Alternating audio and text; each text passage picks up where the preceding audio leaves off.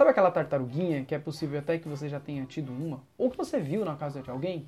Pois é, aquilo não é uma tartaruga.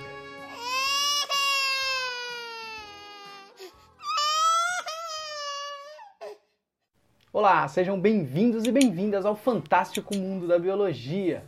Eu sou o professor Renan e hoje veremos mais uma Rapidinhas da Biologia. Filma na prancha, irmão! Filma no quê?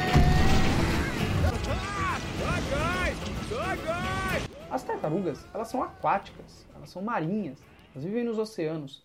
Elas têm a pata modificada na forma de nadadeira. Esse é o único momento que elas saem das águas, na postura dos ovos. Então, muito provavelmente o que você viu na casa de alguém ou era um cágado ou um jabuti. Os cágados, eles são semiaquáticos. Eles gostam de viver ali em rios, lagos, mas eles também saem à terra.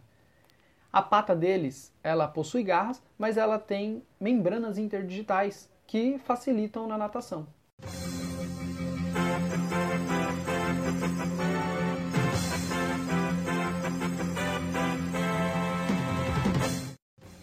Sabe quem também tem membranas interdigitais? A rã.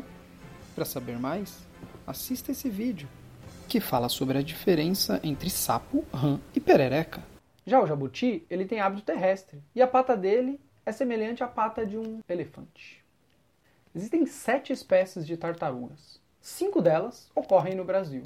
As duas que não ocorrem no Brasil são a tartaruga de Kemp e a tartaruga de casco achatado. E agora vamos ver as cinco espécies que ocorrem no Brasil. A tartaruga cabeçuda, careta careta, que chega até 1,30m de comprimento e o seu peso varia entre 100 e 180 kg. A tartaruga de pente, Eretimocheles imbricata, chegam até 1,15m de comprimento e podem pesar até 150 kg. A tartaruga verde, ou aruanã, que tem o nome científico Chelonia midas, pode chegar até quase 1,5m e 200 kg. A tartaruga de couro, ou tartaruga gigante, Dermocheles coriácea, é a maior de todas, pode chegar a quase 2 metros e 700 quilos. A tartaruga oliva pode chegar até 82 centímetros e 40 quilos. O nome científico é Lepidochelys olivácea. As tartarugas, assim como os jabutis e os cágados, eles possuem pulmões. E por isso, as tartarugas precisam sair para a superfície para poder conseguir respirar.